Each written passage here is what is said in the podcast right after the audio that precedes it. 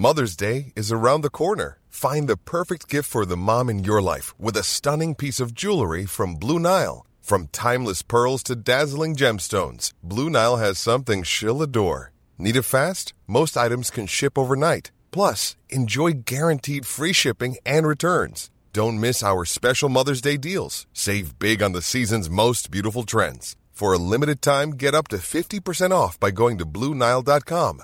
That's Bluenile.com. Bonsoir, bienvenue dans le podcast Culture PG du lundi 1er avril 2019. Nous allons revenir ce soir sur le formidable Toulouse PSG d'hier. Mais bon, fin de trêve internationale, on n'avait quand même pas se priver de podcast. Donc on va forcément en reparler. Et on va ensuite aborder le cas de la prolongation de Thomas Tuchel, qui n'est toujours pas officiel. Mais bon, on va faire comme si, ce sera plus simple. Nous sommes quatre pour revenir sur euh, ces deux grands thèmes. Avec, euh, comme toujours, Monsieur Martinelli qui est en pleine forme. Salut. Euh, nous avons normalement Simon qui est là aussi. Salut à tous. Simon qui a fêté ses 100 000 abonnés sur YouTube il n'y a pas longtemps, euh, Piotr Foot, vous pouvez suivre la chaîne, c'est toujours très intéressant. Et nous avons Antoine qui est de nouveau là cette semaine. Bonsoir Antoine. Euh, bonsoir à tous et merci Philo pour l'invitation. Oh, de rien, ne t'inquiète pas, ceux qui répondent sont en général souvent invités. Euh, bonsoir aux habitués sur le live, effectivement. Je m'excuse pour le retard, c'est de ma faute. Voilà. On va attaquer tout de suite sur donc le, Toulouse PSG de la 30e journée de Ligue 1 qui s'est jouée hier soir. Victoire 1-0 des Parisiens sur un but de Mbappé à la 74e, je crois, par là à peu près. Voilà, 74e pile. Euh, victoire donc 1-0. Euh, petit match en général. Je vais me lancer pour le pouls du match puisque les Adrien n'est toujours pas là, mais bon, on sait jamais. Peut-être que pour l'anniversaire du podcast prochainement, il sera de retour. On en parle, on tente de le convaincre. Donc, sur ce match, euh, bon, bah, il y a. Honnêtement, euh, je pense qu'on peut reprendre le pouls du match de Saint-Etienne PSG il y a un mois et faire un copier-coller. C'était exactement la même rencontre, à savoir euh, un PSG très timide en première période, qui fait pas grand chose, mais qui concède pas grand chose non, non plus, même si, bah, forcément, vu les gabarits adverses, le TFC était dangereux dans les airs. Une seconde période où, pareil, on concède pas grand chose, mais on revient un peu mieux quand même, mais on a du mal tout de même à se créer des occasions. Et puis finalement, arrive le coup de génie de Mbappé.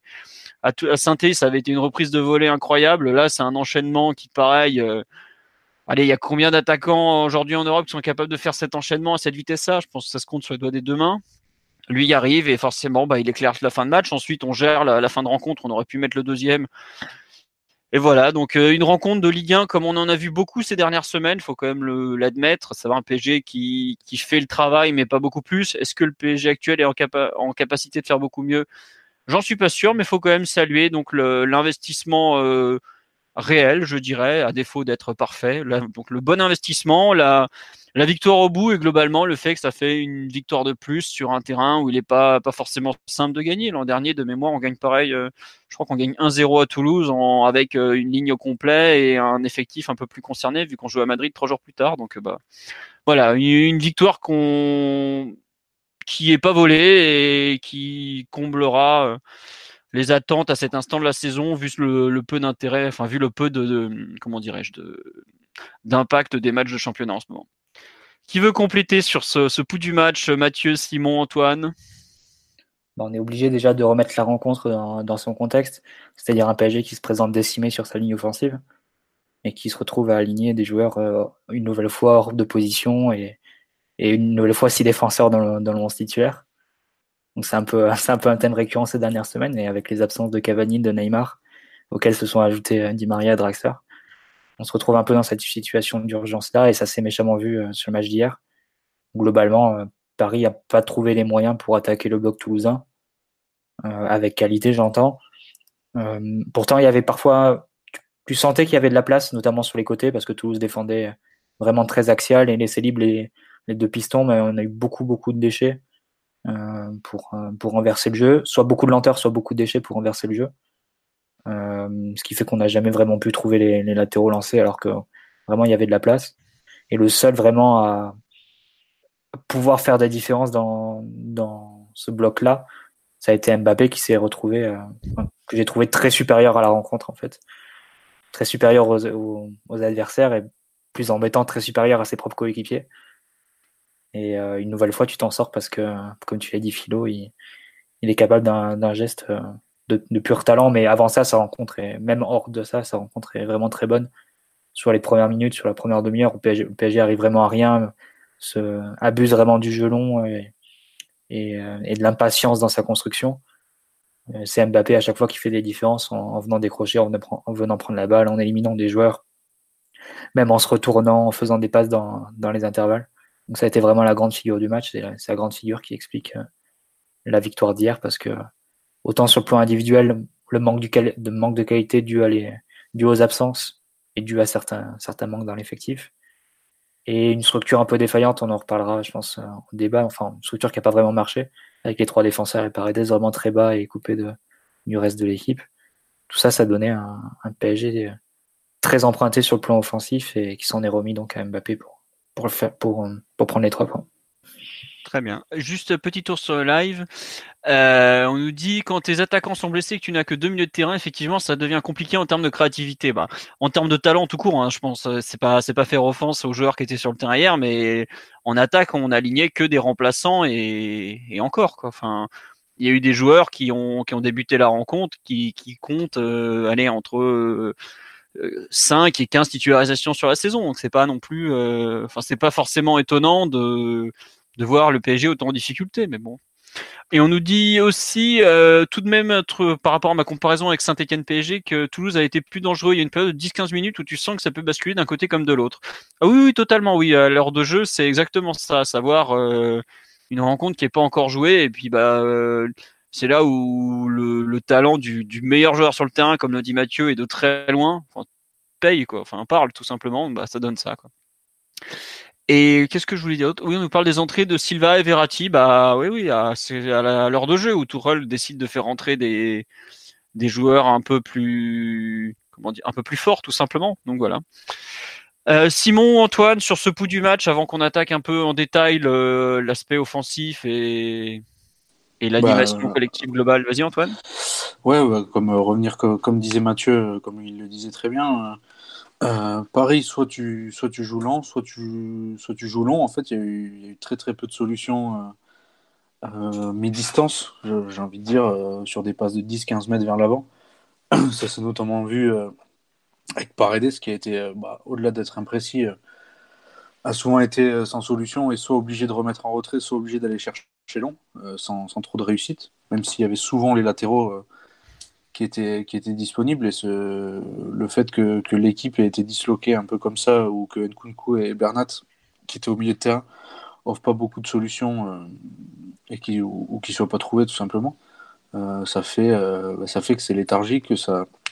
Tu as l'impression que ça ronronne, que tu peux pas que tu n'as pas les, solutions pour contourner. Et, au final, ta seule solution, c'est Mbappé euh, qui a presque tout bien fait hier. Et, euh, dans différents registres, c'est ça qui est surprenant. Je pense qu'on y reviendra. Et donc, euh, donc voilà, ce... mais tu as, as, clairement un manque qualitatif hier. Puis tu as des joueurs, tu demandes, je dis Bernat et Nkunku, mais ils jouent à des postes et on leur demande ce qu'ils savent pas forcément faire naturellement. Donc donc c'est à la fois logique et à la fois décevant ce qu'on nous dit sur live, dès la compo tombée, tu comprends que ça va pas être une boucherie. je dirais même, euh, dès l'annonce des blessés et autres de la veille, tu sais que ça va être compliqué, quoi, parce que tu listes les joueurs. Euh, ouais, tu as, du monde dans le secteur défensif, mais sur un match de Ligue 1 comme ça, tu sais que c'est pas en défense que tu vas être euh, forcément très sollicité. C'est en attaque où tu as besoin de, joueurs, parce que tu vas affronter un bloc regroupé d'une équipe qui considère qu'un point est un bon résultat. Et à l'échelle du PSG, qui a quand même gagné 26 de ses 29 matchs, un point un point pris contre le PSG, c'est un bon résultat, faut, faut le dire. Mais euh, oui, tu, enchaînes le bricolage, tu parles de euh, Bernat et Nkunku, mais il euh, n'y a pas que ça, je trouve. Même l'attaque, le duo Mbappé-Choupo-Moting, ah, si je me trompe pas, c'est la première fois qu'ils étaient alignés vraiment en duo d'attaque. Au coup d'envoi, en tout cas. On est, voilà. Donc, c'est pas, c'est pas étonnant que ça, ça galère, mais bon. Simon, sur le match, et puis on peut attaquer, je pense, l'analyse collective en général. Un avis peut-être. Je rejoins tout le monde sur le, sur le manque de qualité et le contexte un peu difficile du match, que ce soit la trêve internationale ou les absents. Donc clairement, ça nous a, ça nous a bien pénalisé, d'autant plus euh, à l'extérieur où, où parfois on montre un peu moins de souveraineté qu'au parc. Et il y a aussi autre chose, c'est le manque d'efficacité, parce qu'on avait tendance, hormis le match de Manchester bien sûr, à, à bien tuer les matchs, euh, je trouvais, sur les deux, trois dernières rencontres Et là, on marque pas dans la première demi-heure, notamment avec Choupo qui rate un truc immanquable. Je pense que là, ça va faire le tour de toutes les compilations de fail footballistiques. Et... Une choupetterie, mon ami, une choupetterie, ça s'appelle, parce que cet endroit-là du terrain, non, c'est moi qui viens de te l'inventer, mais. Non, mais tu peux déposer le, le trademark, je pense. Merci. Et, du coup, ça fait que, que Toulouse peut s'installer aussi dans sa rencontre et y croire de bout en bout et, et, mettre du rythme dans le match. Alors que si tu mènes au score plus rapidement, je pense que clairement, bien sûr, tu te facilites la tâche et, c'est une toute autre rencontre. Après, euh, l'année dernière, on parlait du 7 plus 3 souvent, pour parler de l'animation du PSG avec euh, 7 joueurs d'un côté, 3 de l'autre. Bah là, en ce moment, on peut parler du 4 plus 6. On a 4 joueurs à la relance, très bas sur le terrain, ce qui peut avoir une certaine utilité, notamment quand tu es pressé haut, parce que face à Marseille, on a vu que ça avait pu créer beaucoup d'espace entre les lignes. Mais face à une équipe un peu plus regroupée, c'est déjà plus difficile. Et 6 joueurs de l'autre côté du terrain, avec peu de mouvements, peu de solutions, des difficultés à faire circuler le ballon assez rapidement au milieu du terrain. Et au final, euh, comme vous l'avez dit, ça, euh, l'animation s'est vite résumée à envoyer des longs ballons sur les ailes, aussi dans la profondeur, avec euh, peu de réussite, peu d'inspiration, notamment Paredes en première mi-temps qui rate la plupart de ses longs ballons. Et ça a complètement impacté l'animation, parce qu'au final, on n'avait plus que des miettes pour créer du danger et on n'a pas été efficace non plus. Donc euh, ça a été un tout petit peu mis en deuxième mi-temps euh, parce que Toulouse se met à reculer euh, sur ses phases de défense placées et là on peut, on peut s'approcher un peu plus en bloc du but. Et enfin, il y a l'entrée de Verratti qui fait vraiment la différence dans l'animation et c'est vraiment un joueur indispensable pour, pour que le PSG atteigne son meilleur niveau. Et surtout, il rend les autres meilleurs. Il n'y a qu'à voir le comportement de Paredes avec et sans Verratti. clairement, c'est ça n'a rien à voir. Donc, donc voilà mon, analyse un peu pour résumer. Très bien. Euh, enfin, tu as parlé de 4 plus 6, effectivement, c'est un dispositif. Globalement, hier, le PSG a joué le, son fameux, enfin fameux, son 3-1-4-2 qu'on a régulièrement vu depuis l'arrivée de Paredes. Et je trouve qu'une nouvelle fois, ce dispositif, en termes d'animation offensive, c'est. C'est, enfin, je sais pas, je trouve que c'est vraiment euh, très très très faible, honnêtement. Je sais pas ce que vous en pensez. Ouais, après, faut que, faut voir aussi si tu as on en revient toujours à la qualité, mais euh, si tu as, si as dit Maria Neymar, Draxler sur le terrain, euh, forcément bah, l'animation est, complètement différente, mais ne serait-ce que le jeu entre les lignes, euh, pouvoir se retourner, etc. on les a assintés les deux, hein. ils y sont sur le terrain. Hein. C'est vrai. Non, mais Philo, par exemple, tu parlais du 3-1-4-2 ou du 3-5-2 quelque part, c'est un peu une variante de ce que tu faisais à Liverpool, à Belgrade. Vous avez Marquinhos qui se mettait entre les centraux, Verratti seul devant la défense et Neymar Di Maria presque en relayeur à l'intérieur avec les deux latéraux excentrés, les... donc Kerrer et Bernat. Et, euh, Mbappé, Cavani, euh, Cavani, en pointe. Bref, là où c'était assez curieux, c'est dans la façon dont ça s'est euh, organisé avec Paredes qui était au niveau carrément de ces trois défenseurs centraux, même qui faisait souvent le quatrième. Ce qu'on a déjà vu faire Draxler faire sur plusieurs matchs au milieu de la saison face à Lille, face à, face à Naples, à Naples. toujours dans le système à, à 3 derrière. Mais le problème, c'est qu'il y avait très très peu de liens et, ça a abusé, enfin ça a fini par abuser de longs ballons. Je pense que l'idée c'était de, profiter à la fois des appels des latéraux sur les côtés et, des, et des, milieux relayeurs, un peu à l'image de, ce qui se fait dans les 3-5-2 euh, italiens, ceux de Comté notamment. Mais il y a eu tellement de, tellement de déchets au niveau des passes et, au niveau du jeu long, tu n'as finalement jamais réussi à trouver euh, les appels de, des latéraux correctement lancés. Et il y, a eu un manque d'appels euh, aussi de, la part de Bernat et, de, et Nkunku. Donc euh, au final, ça a très très peu marché et ça, ça a fini par se remettre entièrement à Mbappé. Ouais, mais d'ailleurs, tiens, il y a un point qu'on signale sur le live, est-ce que l'échec de la structure ne vient pas aussi du manque de densité athlétique de notre milieu de terrain par rapport au Golgot toulousain Moi, je suis entièrement d'accord, je trouve que dans l'axe, on n'avait aucune chance avec Bernat et Nkunku face à Sidibé, Sangaré, Cahuzac, qui sont quand même euh, des mecs qui ont un impact que j'ai cru revoir chez Kendoy avec Verratti accroché au short, comme on a pu le voir quelques fois.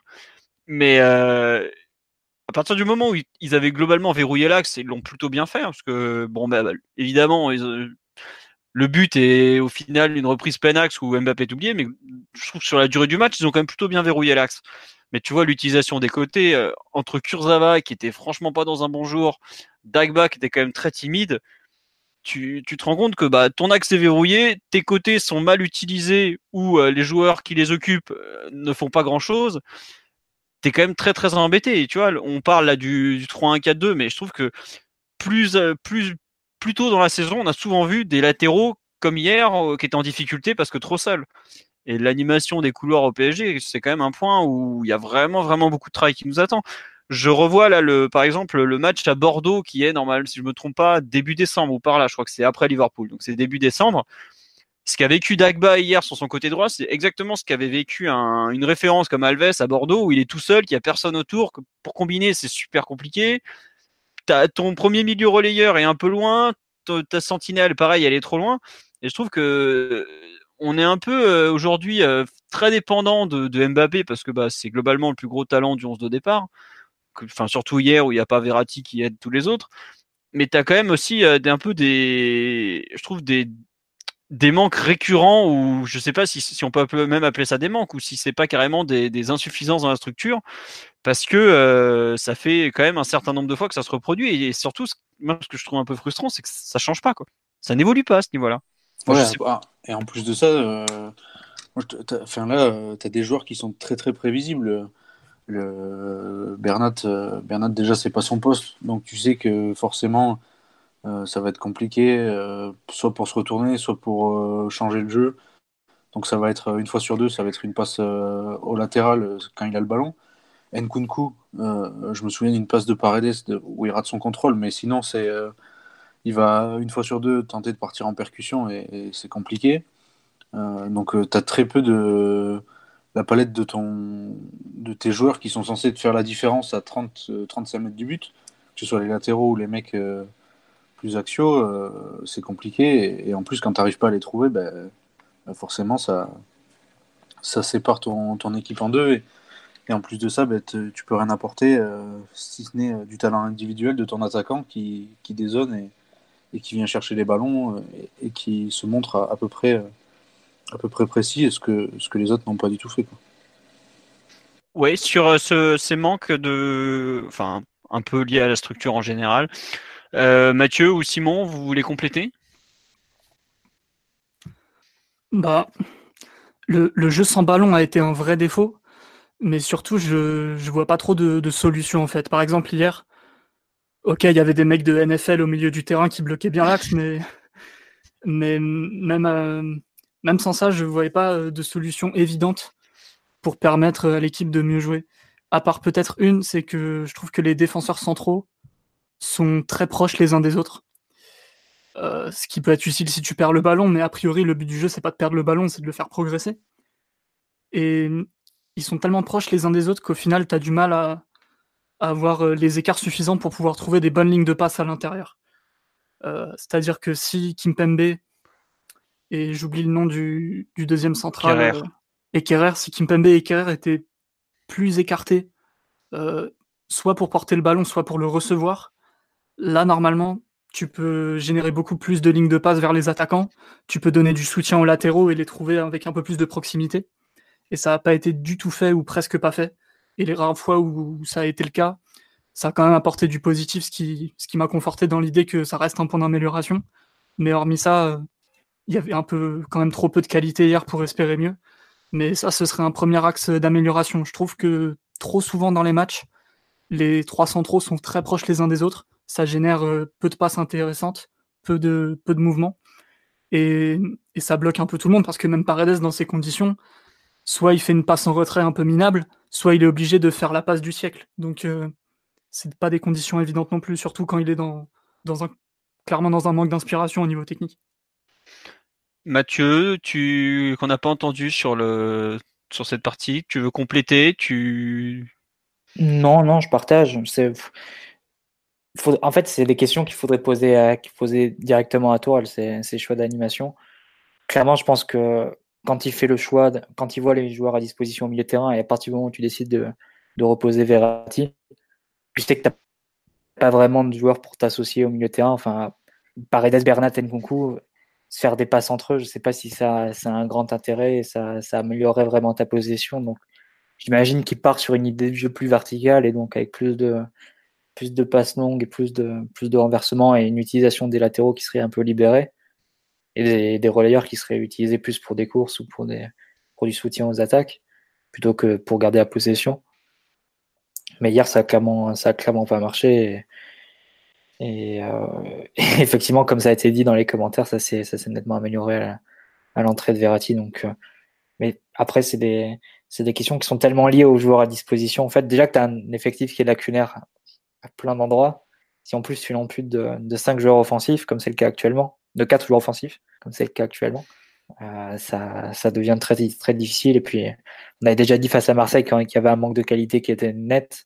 Si en plus tu retires Di Maria, tu te retrouves vraiment euh, en grande difficulté. Et face à Toulouse, pour Toulouse, c'était assez facile de contrôler euh, une équipe de Paris qui était très prévisible, comme l'a dit Antoine.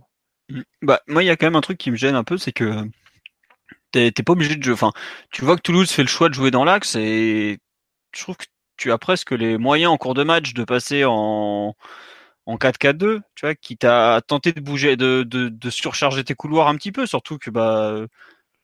Enfin, tu vois, tu vois, par exemple, tu, enfin, tu vois la compo au coup d'envoi, tu peux passer euh, au bout d'un quart d'heure euh, avec, euh, je sais pas, côté gauche Bernat Turzava, à droite euh, Nkunku Kerrer, tu mets dans l'axe Paredes et, et Bernat. Enfin, enfin, quel but, Philo parce que là, le, but, c'est, le but, c'est d'avoir. Dagba et Kurzawa ont joué libre toute la soirée, hein. enfin, du moins toute la première mi-temps. Bah, mais ils sont tellement. En ont rien fait. Hein. Ils en ont rien fait. Dagba a pris très peu de risques et généralement repassé en retrait vers Nkunku ou Kerrer. Et, euh, et Kurzawa, la plupart du temps, il lisait mal les trajectoires des ballons que, que lui envoyait Paredes.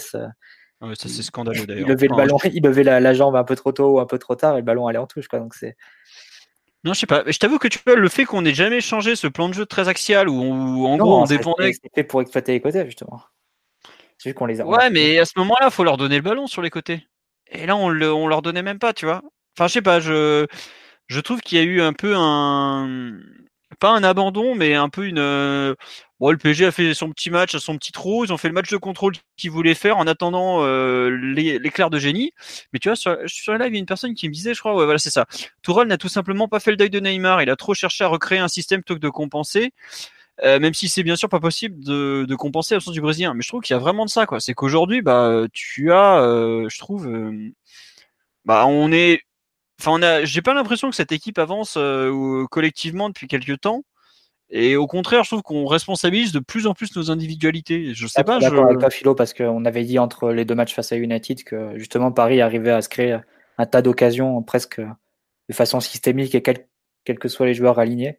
Effectivement, sur les deux derniers matchs, Marseille et, et, euh, et Toulouse, c'était pas bon du tout. Après, il faut dire aussi qu'on a encore perdu Draxler entre temps. Euh, il y a le contre-coup aussi de l'élimination que tu peux juger. Après, moi là là où je peux te suivre hier, c'est que j'étais quand même surpris de ne pas voir Diaby au coup d'envoi. À partir du moment où tu n'as pas Di Maria et tu pas, et pas tous les autres joueurs offensifs, c'est un joueur qui peut t'amener, même s'il a des lacunes et même s'il a, du déchet dans, ses derniers gestes ou dans sa première touche, c'est un joueur qui t'amène de la percussion, de la vitesse et, du dribble. Donc, ça m'a un peu, ça m'a peut-être un peu surpris de ne pas le voir euh, utiliser dès le départ. Moi, ça m'a surpris aussi tu vois, c'est qu'on euh, joue encore, euh, hier on joue 3-1-4-2 avec euh, bah, énormément. Ouais, voilà, alors que t'as qu'un attaquant en face, quoi. Enfin, je sais pas, je trouve que. C'est d'autant plus étrange que tu étais avec quatre joueurs derrière, derrière le ballon en phase de relance pour un seul, un seul Toulouse. Donc c'était.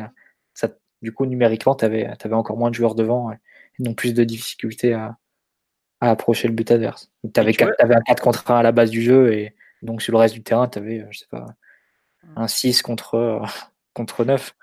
Après, on en, on en, revient à ce que disait Simon. Là, ce qui aurait pu changer, c'est la largeur des latéraux. Après, il faut, faut voir euh, l'approche euh, qu'avait Tourelle à la perte du ballon.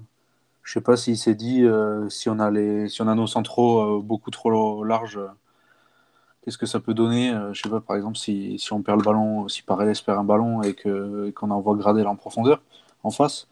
Euh, voilà, il y a plein de trucs qui auraient pu. Euh, ça, typiquement, ça aurait, pu, ça aurait pu complètement changer le match. Euh, mais on, on l'a jamais vu. Je sais même pas s'il y a eu une séquence où, les latéraux prennent l'initiative d'écarter la défense pour, pour, ensuite trouver des meilleures lignes de passe et, et même doubler la, doubler la large, enfin, doubler sur les côtés pour que le, le piston profite profite de ça et, au final, au final, tu es hyper compact dans l'axe, c'est Toulouse aussi, donc et comme tu n'as pas la qualité ni technique ni le jeu sans ballon nécessaire pour pouvoir déstabiliser ça, ben, ouais, ça marche pas. Et en plus de ça, quand on va sur les côtés, il y, a y a énormément de déchets sur ton premier mi-temps, donc, au final, ça, ça change tout et, et, ton animation, elle est, elle est pas efficace. Ouais.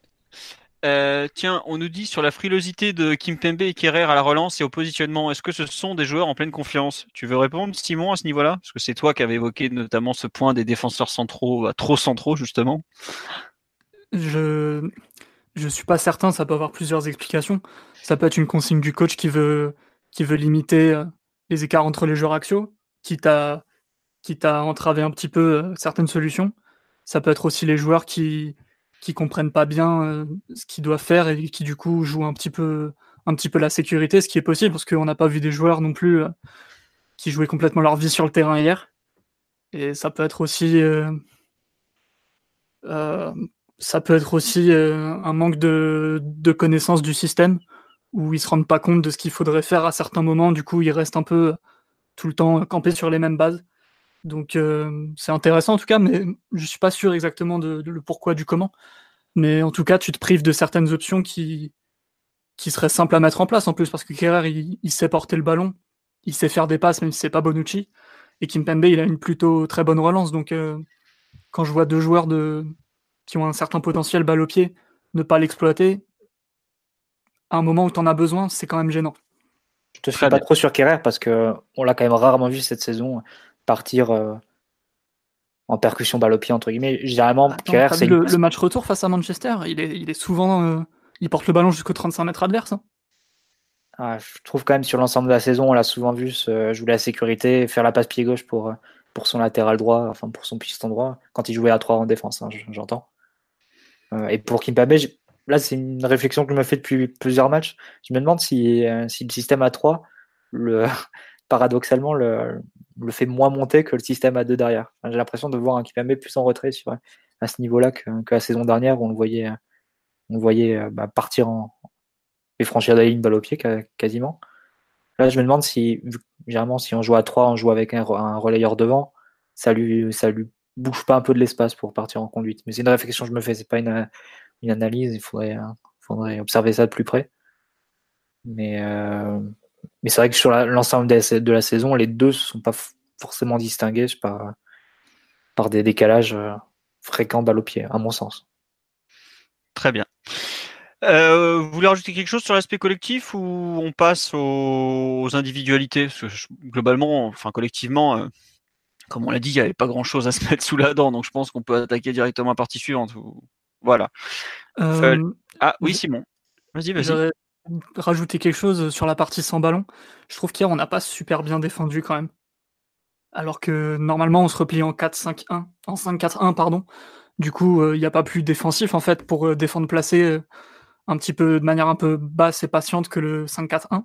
Et j'ai quand même trouvé qu'on faisait pas mal de maladresse, parfois un manque d'engagement, parfois des erreurs techniques en défense. Et surtout, on était face à une équipe de Toulouse qui a essayé énormément de provoquer avec le ballon. Euh, hier, ils tentent 25 euh, dribbles. C'est quand même beaucoup. Euh, ils en réussissent pas des masses, mais quoique, faudrait vérifier. Enfin, j'ai pas souvenir en tout cas. Mais ils provoquent beaucoup balle au pied. On a eu du mal à répondre à ça un peu, un peu dans toutes les zones du terrain, que ce soit sur les côtés ou dans l'axe. Et j'ai trouvé que, outre les deux grosses occasions qu'ils ont eues, défensivement, on n'a pas été aussi précis qu'on aurait pu l'être. Donc, vu qu'on n'en avait pas du tout parlé, c'était ma remarque non, mais tu fais bien. Bah, c'est vrai qu'en fait, euh, bah déjà, c'est rare qu'un gardien du PSG euh, sur un match comme ça ait deux gros arrêts à faire. Faut quand même le signaler, puisque Areola fait. Bah, bon, il y a un arrêt sur coup de pied arrêté, mais c'est rare aussi, puisque on est entre guillemets jamais inquiété sur coup de pied arrêté. Enfin, sur corner, c'est très rare qu'on soit arrêté, inquiété, pardon. Il y a en plus une grosse occasion dans le, jeu avec ce, duel de Sanogo. Et c'est vrai que tu fais bien le signaler parce que par exemple, le, quand Sanogo va défier Areola, tu as euh, Kim Pembe qui va vers, euh, je crois que c'est Gradel qui fait la passe, Marquinhos qui est complètement spectateur et globalement c'est assez mal défendu sur l'action et on a de la chance. Il y a beaucoup de passivité. Ah ouais, on sait. passe au milieu de, de, trois joueurs et personne personne met le pied ou personne est assez personne le couche, il n'y a, rien en fait. Ah, non, je suis entièrement d'accord avec toi. Il y, a, une passivité, et puis même, je trouve qu'il y, a, un manque de. En fait, t'as l'impression que chaque, chaque joueur fait, fait un truc, fait un peu ce qui lui passe par la tête. Bon, il s'avère qu'après, Areola fait un bel arrêt et tout, mais globalement, c'est c'est assez, euh, comment dirais-je, c'était assez euh, caractéristique un peu de, peut-être pas de l'apathie générale, mais peut-être ce que, comment dire, ce que Tourelle a appelé les difficultés à se concentrer, à faire des gros matchs tout le temps. Quoi. C'est peut-être un peu ce, ce signal-là, et ça s'est retrouvé dans, dans l'animation offensive où ça manquait des fois d'un peu de course, ça manquait d'un peu de tout. Quoi. Bon, on verra sur la durée. On va passer aux individualités. Donc sur le match, euh, qui veut se lancer sur une individualité ou une performance individuelle plus exactement à retenir? Simon, Piotr, euh, Antoine? Euh, Simon, Piotr, oui, c'est toi, pardon. Ouais, c'est moi. Vas-y, Antoine. Euh, on va faire bref parce qu'il n'a pas joué tout le match, mais on en a déjà un peu parlé. Mais l'entrée de Verratti, encore une fois, on va encore le répéter. Ça a, été dit 800 fois dans, ce podcast. Il y a un PSG avec, et, avec Verratti et sans Verratti. Et il rentre, il, accélère le jeu, il rend meilleur ses coéquipiers. Euh, Simon, tu parlais de, de Paredes tout à l'heure, mais ça vaut aussi pour la défense. Euh, ça vaut aussi pour l'attaque. Il met en confiance tout le monde. Euh, c'est assez, assez révélateur de l'animation offensive dès qu'il met un pied sur le terrain. Et voilà, c'est comme ça en plus à tous les matchs et à n'importe quel niveau, que ce soit en Coupe ou en Ligue des Champions. Ouais, ouais. Et non, mais en fait, je trouve que quand tu, soulignes le rôle de Verratti, je trouve que quelque part, c'est aussi un peu l'échec des autres milieux. C'est-à-dire que on est dans une solution, dans une situation, pardon, où euh, année après année, euh, bah, quand il est pas là, tu le vois, quoi. Et quelque part, avant, on avait un peu Mota qui compensait ce, cette capacité qu'a Verratti à faire jouer les autres. Et aujourd'hui, bah, indirectement, je pense qu'on va devoir parler de Paredes, c'est qu'il n'arrive pas à reprendre ce rôle de bah, de pas de sentinelle, mais de, un peu de, meneur de jeu reculé que les deux ont, su, ou savent tenir de façon parfaite. Je, je sais pas, euh, Mathieu ou Simon, ce que vous en pensez, mais moi je trouve que c'est malheureusement c'est un peu ça qui en sort de ce match une nouvelle fois. Moi, je, enfin, c'est ce que je suis un peu sur la même ligne depuis le début et depuis son arrivée, euh, depuis l'arrivée de Paredes. Je pense qu'il y a une confusion hein, depuis le départ sur Paredes. Pour moi, c'est pas c'est pas Mota, hein. c'est pas c'est pas ce type de joueur là. C'est pas totalement un organisateur encore. Si on devait le caractériser, ce serait peut-être plus un lanceur entre guillemets de jeu qu'un organisateur. C'est un joueur qui a encore besoin de d'apprendre à, trouver, à, organiser les rythmes du match, à organiser les moments du match. On voit bien parfois il manque un peu de comment dire de, vitesse d'exécution, il est un peu un peu lent enchaîné. Par contre, il a une qualité de pied superbe, bon, qu'il n'a pas mis pas mise en valeur hier, ça c'est clair. Mais euh, mais au-delà de ça, ce qu'on a vu hier aussi pour Paredes, et c'est pour ça que je le caractérise plus comme lanceur, entre guillemets. Je sais pas si, si on, peut, on peut le définir comme ça, plutôt qu'organisateur. c'est faut pas perdre de vue que c'est un joueur qui, est né en 6 dans une petite équipe en Italie, et dans une petite équipe où il y avait, donc il n'y avait pas toujours la balle déjà, et où le plan de jeu, c'est de verticaliser à outrance. Dès que tu avais le ballon, tu devais chercher la passe la plus longue possible vers les attaquants, soit en profondeur, soit le plus souvent en appui. Et il en a gardé cette tendance-là, et je pense qu'hier, il en a abusé, même si c'était aussi le corollaire d'un plan de jeu, du plan de jeu qu'avait dessiné Tourelle. Et de toute façon, les deux milieux de terrain se proposaient pas, les deux relayeurs se proposaient pas assez proches de lui pour, qu'il y ait vraiment de, la possession et des, combinaisons entre eux. Donc il a été tenté de beaucoup, de beaucoup verticaliser, de beaucoup jouer long, et avec un déchet qui a été euh, assez surprenant pour sa qualité, euh, pour sa qualité de base. Mais même, en soi, le, le choix de toujours jouer long était, je pense, pas, pas le bon. Et euh, pas le bon pour déstabiliser une équipe comme, comme Toulouse qui défend beaucoup. Et c'est ce qui fait la différence à l'entrée de Verratti, parce que Verratti, lui, peut enchaîner les passes, peut faire courir le bloc adverse, et dans une situation où l'équipe, l'équipe en face est un peu plus fatiguée, forcément les décalages arrivent naturellement. Donc je pense qu'il y a une. Paredes, pour qu'il vraiment s'intègre dans cette équipe, je pense qu'il doit encore apprendre à, choisir quelle est la bonne solution sur l'exécution technique, ça peut varier. La, réussite en fonction des matchs me fait pas de souci euh, de ce point de vue-là. Le jeu long, il a, il l'a en lui. Ça peut arriver de rater quand tu, quand tu tentes beaucoup.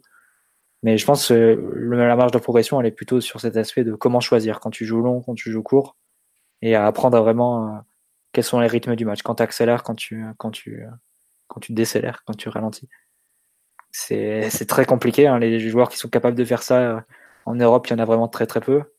Il y en a deux au Real, il y en a un à la Juve, il y en a un à Paris. Il y en a peut-être un, bientôt deux au, au Barça. Mais au-delà de ça, il y en a très très peu. Et c'est pas pour rien, c'est extrêmement difficile. Ça demande à être presque des entraîneurs sur le terrain. Et donc ça s'apprend, et ça s'apprendra au fil des semaines et au fil des matchs pour Paredes. Ouais. Tiens, sur le live, on nous dit Paredes était orphelin hier soir au milieu. Et c'est vrai que c'est peut-être un peu ça aujourd'hui, c'est que on, enfin en tout cas je, j'attends peut-être d'un joueur qui justement qui, qui prenne en, en, main les autres. Et aujourd'hui, bah il en est pas encore capable, comme tu le dis. Et je m'inquiète pas forcément à moyen terme. Euh, j'ai vu pas mal de Parisiens dire que il était euh, qu'il était bah, il, était globalement pas bon à cet instant et je pense qu'on peut pas nier que c'est c'est clair que c'est pas devenu un joueur qui, qui compte au PSG pour l'instant c'est pas c'est pas lui faire offense hein. c'est la saison du PSG est pratiquement finie depuis euh, un certain temps euh, enfin depuis quelques jours et bon on l'a fait jouer qu'en championnat ou presque mais euh, il est pas il est pas prêt à assumer clairement la, la, charge du milieu de terrain quoi. et c'est pas c'est pas grave hein, c'est normal il y en a plein qui ont pas réussi avant lui mais bon c'est pas c'est pas c'est pas définitif, je trouve. Et autre point qu'on nous dit, Paredes a deux touches de balle en trop à chaque ballon, la plupart du temps pour jouer en retrait. S'il simplifie, ça changera le jeu en l'accélérant. Euh, Simon ou Antoine, vous qui connaissez bien le joueur, vous voyez dans ces touches de balle euh, quelque chose de récurrent, une enfin l'expression d'un joueur dans la difficulté. Vous en vous en déduisez quelque chose de ça ou pas? Non, je, vois surtout un joueur en fait qui de base euh, manque de comment dire il a des, sautes de concentration dans les matchs et un manque euh, aussi un manque d'intensité parfois qui fait que lorsque l'équipe est apathique et lui donne peu de solutions, c'est pas lui qui va tout accélérer euh, d'un coup de baguette magique euh, comme peut le faire Verratti. Ça, il sait pas tout à fait le, tout à fait le faire. la lenteur du jeu, je vois beaucoup de défauts d'animation aussi parce que c'est quand même un joueur qui joue toujours la tête levée, qui joue beaucoup en une touche de balle dès qu'il peut. Et par contre, quand il se met au diapason du niveau d'apathie euh, générale, là, effectivement, c'est euh, il va porter un peu trop le ballon, pour rien. Soit il va jouer en retrait, soit il va tenter euh, la passe du siècle. Donc ça va être forcément très, inconstant et avec beaucoup de déchets. Mais non, je suis pas d'accord sur. En général, c'est pas un défaut qu'il a beaucoup. C'est pas comme, comme un Lo ou, ou un Valbuena ou je sais pas quel genre de milieu euh, qui, euh, qui, passe son temps à tripoter le ballon pour rien. C'est comme un joueur qui joue beaucoup, beaucoup en une ou deux touches de balle dès qu'il peut. Donc euh, je vois des, un manque de continuité et un manque de, de, solutions tout simplement parce qu'il avait mine de rien que, que des centraux les uns sur les autres et Bernat pour jouer avec lui pendant, pendant un bon moment. Et on a vu aussi que forcément, comme le gelon ça passait pas, au final il restait presque rien. Et pour faire un un petit bilan de Paredes, je trouvais que avant la débâcle de Manchester, chaque match était plus intéressant que le précédent. Il était dans une plutôt dans un moment positif. Et depuis ce match-là, je trouve que euh, il est un peu moins bon quand même. Même dans son attitude générale en première mi-temps hier, il y a plusieurs fois où défensivement il fait pas le taf du tout. Alors que même si c'est un joueur assez passif, on a pu voir que qu'il pouvait répondre aussi présent euh, en mettant le pied ou en étant utile. Et hier, en première mi-temps, il s'en bat vraiment les couilles et, il, travaille, pas assez. Il travaille pas assez. En deuxième mi-temps, c'est un peu mieux, mais ça me conforte dans l'idée que qu'il n'est pas au top. Euh, il, il arrive pas à, confirmer les progrès qu'il a eu depuis le, match de Manchester. Je euh, je sais pas si ça a un lien direct ou pas avec le, la débâcle, mais c'est le repère euh, temporel que j'ai. Et il doit, il doit faire plus d'efforts.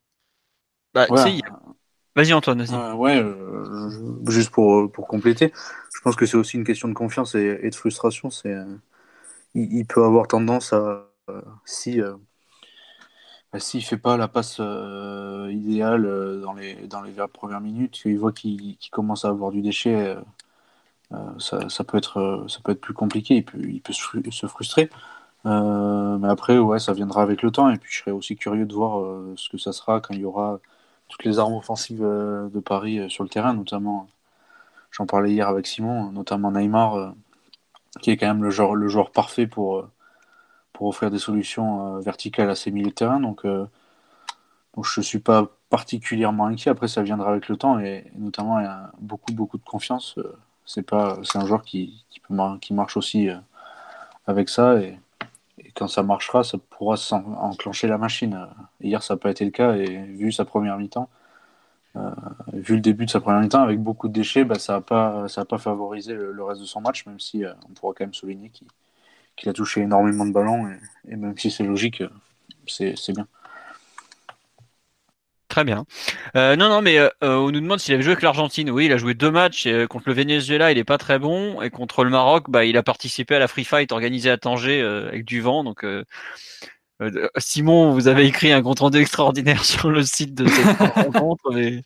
Non, globalement, ça n'a pas été glorieux, mais je te rejoins totalement sur la rupture temporelle liée à Manchester. Et j'ai l'impression que il y a plusieurs joueurs, je trouve, qui, ont, qui ont un peu de mal depuis et t'as l'impression que certains le digèrent plus ou moins bien quoi. Je à voir ce que ça va donner, mais il n'est pas dans, dans, la meilleure période de, sa carrière et faut voir aussi la, la, continuité par rapport à la saison en Russie où il en est tout ça. Mais enfin globalement, pour lui, hein, je considère que la fin de saison c'est un peu euh, c'est six mois euh, pas cadeau, mais il a six mois pour comprendre un peu, pour s'adapter à la vie parisienne, parce que bon, quand même, passer de, Saint-Pétersbourg à Paris, c'est pas évident, surtout pour un Argentin quand même. Et euh, faudra pas, j'attends pas grand chose avant la fin de la saison, quoi. S'il fait des bons matchs, tant mieux. S'il en fait des mauvais, tant pis. Euh, si euh, j'espérais un peu plus justement en l'absence de Verratti, mais bon, bah pour l'instant c'est pas pas possible. On verra ce que ça donne à moyen terme, mais bon, c'est qu'il accumule du temps de jeu, des repères, et ça sera déjà pas mal. Après, c'est vrai que s'il pouvait reprendre une courbe ascendante, comme on l'avait vu, je pense notamment au match à Caen, il y avait du mieux, bon, tant mieux. S'il arrive aussi à trouver une complémentarité euh, un peu plus poussée avec Verratti, comme on a pu le voir par moment, ça sera une bonne chose aussi. Mais bon, je trouve qu'il n'y a pas trop de il n'y a pas encore de quoi s'inquiéter. Il n'y a pas encore de quoi être ravi, je trouve, mais il n'y a pas de quoi s'inquiéter en fait. C'est un peu ça l'idée. Quoi. Et hier, il est loin d'être le seul responsable de son match. Hein. On parle du jeu sans ballon, effectivement, qui a été catastrophique, mais oui, c'est clairement ça. C'est un joueur qui dépend des autres. Et ben, entre sa technique qui était pas au point et les autres qui étaient qui avaient pas spécialement, euh, qui proposaient pas grand chose, bah ça donne ce, genre de match. Antoine, euh, Mathieu Simon, un autre joueur que vous voulez mettre en, en avant sur le match d'hier ou pas? Dans le bon sens ou dans le mauvais sens hein, Parce que là, bon, Paredes n'était pas très positif, même si on a parlé de Verratti avant. Areola. Oui, vas-y, je t'en prie. Il a signé un match très, très, très décisif. Doublement décisif, même vu que c'est lui qui, qui nous maintient à flot avec le 0-0. Et c'est exactement ce qu'on demande de lui. C'est ce qui fait les gardiens de haut niveau, de toucher très peu de, de ballons, d'avoir très peu de continuité dans les matchs et de pouvoir sortir euh, des parades importantes ou décisives euh, malgré le nombre, très faible d'interventions effectuées. Et donc il a réussi à faire ça hier par deux fois, ce qui était quand même très impressionnant, même s'il a un peu de réussite sur le premier, je pense. Et, et c'est positif et ça, ça, ça conforte aussi Tourelle dans l'idée de lui donner un peu plus de temps de jeu, sûrement jusqu'à la fin de la saison. Je sais pas quels sont ses plans pour Buffon, mais visiblement, il a envie de faire jouer Areola en ce moment. Il se dit que c'est le bon moment. Et c'est, c'est avec ce genre de prestations que, qu'on, progresse. Donc, euh, moi, je suis pas le plus grand fan d'Areola, tout le monde le sait. Mais je suis très content quand il est capable de faire ce genre de match. Très bien. Bah, Tourelle a salué son match d'ailleurs en disant que c'est le genre de match où il avait besoin d'un gardien décisif et qu'il l'a été. Bon, bah, c'est une bonne chose quand même. Euh, Mathieu ou, si, ou, ou Antoine, est-ce que vous voulez euh, compléter ou passer un autre joueur ou si j'ai juste d'accord Bon, pas de réponse. Euh, non, non, mais c'est bien, c'est que tout le monde est à peu près d'accord, donc on va avancer. tiens, on nous dit un grand gardien, ça fait gagner des points, c'est ce qu'Areola a fait hier soir. Bah, c'est exactement ça le compte rendu du match et de son match en tout cas. Et les Toulousains d'ailleurs l'ont dit que globalement c'est le PSG gagne le match sur deux, joueurs, Areola dans les buts et Mbappé devant. Donc euh, on nous dit euh, Mbappé encore chirurgical, toujours à chasse au record, bravo à lui, mais ouais, il faut encore en parler de Mbappé parce que le match qu'il fait hier, comme le dit Mathieu, euh, dans le jeu il y a quelque chose quoi. C'est pas juste marquer un but assez impressionnant, c'est Aujourd'hui, j'ai envie de te dire, tu as parlé de 7 plus 3, moi je te parle de 9 plus 1. enfin, globalement, il est. Puis c'est dans la, continuité de, ce qu'il fait, ce qui fait contre l'OM on avait tous été surpris euh, qu'il soit aussi précis euh, et intelligent euh, pour, servir de relais, que ce soit sur les sorties de pressing ou, ne serait-ce que décrocher pour aérer un peu le jeu. là, hier, ça a été, dans, la même lignée avec une, super relation avec, la plupart de ses coéquipiers. je crois qu'ils en donné énormément. Enfin, Verratti l'a énormément trouvé quand il est rentré. En une demi-heure, c'était, je crois qu'il lui a dû donner 8 ou 9 ballons. Euh, et, voilà, il a été excellent euh, pour, pour tout faire. Il a joué à gauche, pas trop à droite, axial, décroché, jouant une touche. Enfin, je l'ai trouvé très intelligent, très mature. puis bon, après, le but, le but c'est la classe à l'état pur contrôle frappe euh, enchaîné, il n'est pas dans une position facile, euh, il est arrêté, euh, donc ça c'est ça c'est le talent. S'il y a bien quelque chose qu'on peut pas lui enlever, c'est ça. Et, il répond très très bien à toutes les critiques qu'il a eues après Manchester, alors que alors que l'an passé il avait fait un peu un peu la gueule pendant longtemps, même s'il continue à marquer. donc voilà, mais c'est super intéressant et, et ça montre que va de, progrès en progrès, notamment dans le jeu sans ballon et, dans le jeu en une touche, qui n'était pas vraiment ses, premiers atouts euh, avant, avant ces dernières semaines. Ouais, d'ailleurs, sur le, tu, tu, parles de ça, mais je trouve que euh, là, là c'est un point qui est souvent négligé ce, concernant Mbappé, c'est sa progression sur le, le joueur qu'il est en général. Quoi. Parce que tu, prends la campagne de Ligue des Champions qui le rend célèbre, il était très loin d'apporter autant dans le jeu de, que ce qu'il fait aujourd'hui.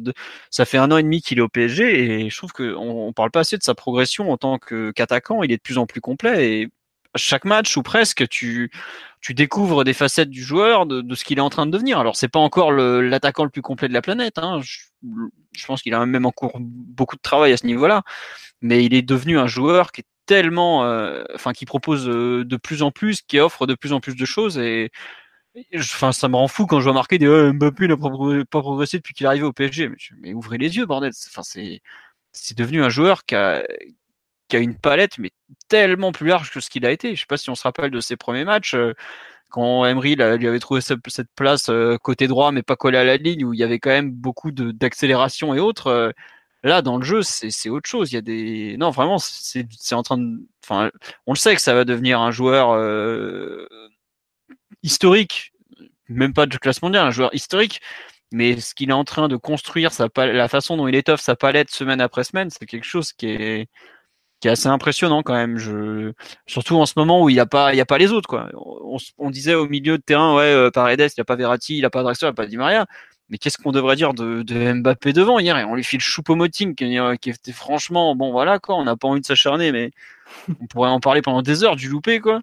Euh, Nkunku qui t'es pas bon, euh, qui c'est qui était Bernat qui est jamais allé dans le dernier tiers du terrain à part quand il est passé arrière gauche. Enfin, Kurzawa qui était pas dans un bon jour et au milieu de tout ça il arrive à créer à partir du néant quoi. Enfin c'est franchement euh...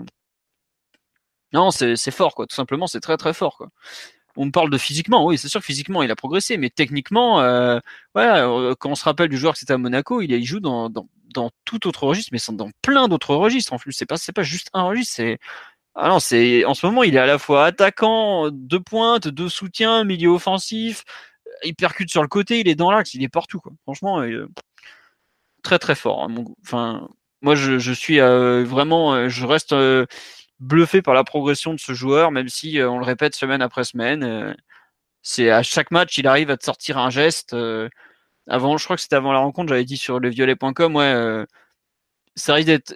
S'il y a un mec qui peut éclairer la rencontre, c'est forcément Mbappé. Bah, ça, ça va pas louper, hein, parce que globalement, ce match-là, il peut finir à 100 Mbappé. Je suis à peu près sûr que ça finit à 0-0. Donc voilà, encore une fois, Kylian extraordinaire. Quoi. Je sais pas, Mathieu. Il, oui, il assume vraiment il assume toutes les responsabilités que l'équipe place euh, en lui. Parce que il doit marquer comme Cavani, animer l'équipe comme Neymar, et faire du Mbappé sur sa vitesse et sur ses déplacements. En ce moment, il est vraiment très très impressionnant en Ligue 1. Il joue euh, dans un style de jeu, on dirait euh, un mélange entre le grand Thierry Henry et Ronaldo du début. C'est vraiment très très fort. Il, est capable de répondre présent à peu près partout sur le terrain. Et même si c'est pas encore, euh, il a pas un jeu de surface encore ultra complet pour la position qu'il est amené à occuper de plus en plus dans le futur, il compense tellement bien sur ses autres qualités qui sont tellement extraordinaires que en une fraction de seconde, il se crée l'occasion de but décisif, quoi. Et, en plus, quand il est efficace, là, c'est, il y a vraiment plus rien à faire. C'est trop fort. Ouais, c'est trop fort, comme tu dis. Euh, sur live, tout le monde est à peu près d'accord d'ailleurs. Euh, Mathieu, tu veux rajouter quelque chose sur Mbappé ou tu veux parler d'un autre joueur ou, on a non, fait non, je souscris évidemment à tout ce que vous avez dit sur Mbappé. Euh, et si on doit faire le listing de tous les matchs qu'il a, qu'il a sauvés ou qu'il a gagné en championnat cette année, ça commence à chiffrer quand même. Mais il y a tout le début de saison et, et globalement toute la période où Neymar a été blessé, ça a été lui et Di Maria au final.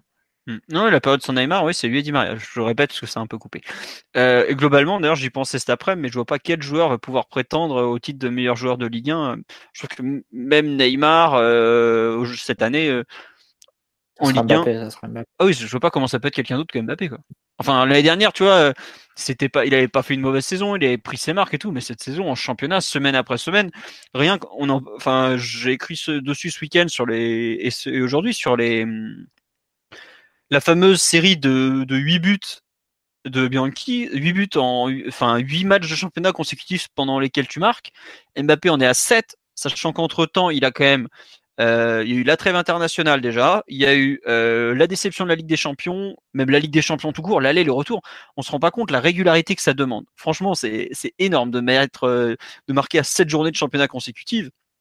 Et lui, il te fait ça bah, pratiquement comme si c'était normal. Genre, bah oui, c'est bon, je suis là pour ça, quoi. Et en jouant tous les et matchs. En jouant tous les matchs. Parce que j'ai pas le, les, au PSG, je crois, si, enfin, euh, comment il s'appelle Mbappé, globalement, l'équipe de France, il joue tout le temps. Le seul match où il a pas joué, c'était contre l'Islande en, novembre. Et encore, il est rentré une demi-heure pour sauver les Bleus qui faisaient n'importe quoi. Au PSG, euh, il a le quatrième temps de jeu avec 2900 minutes, donc ça commence déjà à chiffrer, mais il faut rajouter pratiquement 700 minutes avec les Bleus, donc il est déjà à 3600 minutes. Hein. Il a 20 ans, il a pas, c'est sa, allez, c'est sa troisième saison comme titulaire réellement.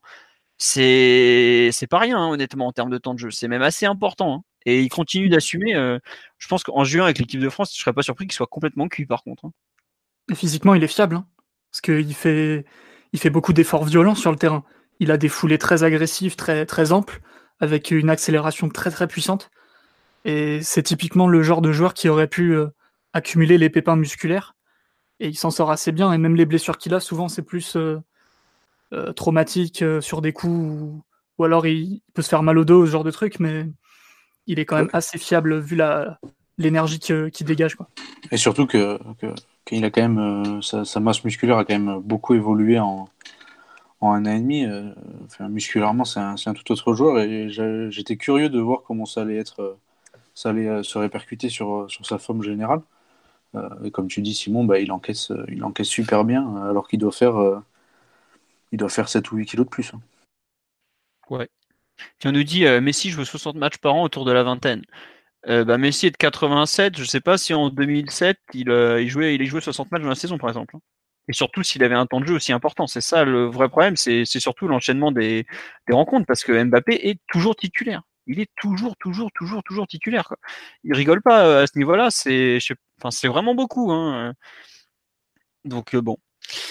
À voir. Euh, vous voyez, bah tiens, justement, 2006-2007, Messi avec le Barça et l'Argentine a joué 3500 minutes. À cet instant, Mbappé a déjà plus joué que Messi sur une saison complète à au même âge. Pour vous donner une idée du, temps de jeu, par exemple. Donc c'est pas, c'est vrai, ça en dit beaucoup sur à quel point il est utilisé et surtout à quel point il répond présent. Sur ce PSG, Toulouse PSG, est-ce qu'il y a d'autres joueurs sur lesquels vous voulez revenir? Ceux qui, on a, on a parlé d'Areola, de Mbappé, de Paredes. Euh, est-ce qu'il y a des gens qui m'ont demandé de parler de, de Nkunku? Est-ce qu'on on le fait en vitesse avant de passer à la prolongation de Tourelle peut-être? Ouais. Allez, vas-y ah, Simon. C'était un match un peu, un peu bâtard pour lui parce qu'il a été utilisé dans, dans une position un petit peu différente que de ce qu'on avait vu dernièrement, où il était encourageant quand même, il faut le dire. Il a eu des moments positifs dans ces matchs-là. Et hier, il a, il a un peu traversé euh, le match comme un fantôme, malheureusement, avec peu de, peu de volume, peu de, peu de réussite en deuxième mi-temps, il a, été un peu plus intéressant, à l'image de toute l'équipe. Euh, notamment, on a vu sa qualité à se placer entre les lignes pour, euh, recevoir le ballon. Ce qui, mine de rien, bah, ça fait la différence dans l'animation au bout d'un moment. Mais sinon, c'était clairement pas un grand match pour lui. Il a, déjà fait mieux que ça, il fera mieux que ça. Et c'était pas une rencontre très intéressante euh, de sa part. Mais il y, a des, circonstances entre la trêve et, une utilisation un petit peu différente. Antoine ou Mathieu, si vous voulez le, défendre, ou pas d'ailleurs Non, bon. non, je, suis d'accord avec toi. Honnêtement, c'est un match euh, bâtard euh, où t'as rien à en tirer, je trouve. Savoir que bah il joue à un poste relayeur droit qui lui convient pas, on le sait un peu quand même depuis un certain temps. Dans un système de jeu qui je trouve ne marche pas, mais on en a déjà parlé. Et il se met pas spécialement en évidence. En plus, il avait contre lui, c'était Sangaré ou Sidibé, je suis désolé, je confonds un peu les deux, qui l'a mangé physiquement. Euh, dès qu'il y avait un duel, physiquement, il se faisait manger, il le perdait. Bon, bah voilà, quoi, c'était, c'était un match où, entre guillemets, on, l'a un peu envoyé au casse-pipe, mais bon, c'est, après, c'est à lui de faire mieux aussi, hein, mais bon, je suis pas, enfin, ça, ça, bah, voilà, il a fait le nombre, quoi, mais ça a rendu service à personne au final, je trouve. C'est comme ça, on a des joueurs, on a des matchs à jouer, on n'a pas beaucoup de joueurs, euh, bah, on, met un peu ce qu'on a. Alors après, bien sûr qu'il peut faire mieux, hein, faut quand même pas me faire dire ce que j'ai pas dit, mais bah voilà, euh, il y a le dispositif qui était pas bon, euh, joueur qui était pas qui est pas forcément euh, fait pour ça. Il y a quand même une, je pense, une certaine rupture mentale avec lui à force d'être. Euh, c'était déjà passé après l'hiver, il avait eu du mal à se remettre dedans. Là, en février, il a de nouveau un peu joué, il avait retrouvé un peu de continuité, mais là, pareil, c'est plus trop le cas. Euh, il a redisparu des compos. Là, il avait plus joué depuis le match à Dijon il y a presque trois semaines, par exemple. Bon bah voilà quoi. Honnêtement, je mets Choupo-Moting un peu dans le même cas, c'est-à-dire c'est des joueurs qui, jouent peu, à qui, changent de rôle en plus régulièrement. Bon, après, la, différence, c'est que Choupo-Moting, il a 30 ans, qu'il a quand même un peu de vécu dans sa carrière et qu'il est quand même censé être un peu meilleur que ça, mais j'ai du mal à en vouloir en remplaçant. Et Dagba, pareil, il joue un match de temps en temps, c'est sa première titularisation depuis le mois d'août. Enfin voilà quoi. Je trouve qu'on peut rien attendre d'eux. S'ils font des bons matchs, tant mieux. S'ils en font des, moyens comme ce qu'ils ont fait hier, voire des mauvais, bah quelque part c'est pas c'est pas déshonorant et c'est malheureusement très logique. Tu c'est difficile de, s'installer. Euh. Après, c'est sûr que oui, euh, un remplaçant, quand il rentre en jeu, il est censé faire mieux, il est censé, euh, il est censé marquer des points, mais bon, bah, c'est pas évident. Un Diaby sait le faire, c'est pas le cas de tout le monde. Tout simplement. Enfin, et je, trouve que c'est pas, c'est pas forcément totalement illogique, quoi. Ça dépend aussi du profil du joueur. Ouais, puis les... tu, viens de le dire, ça dépend du profil du joueur.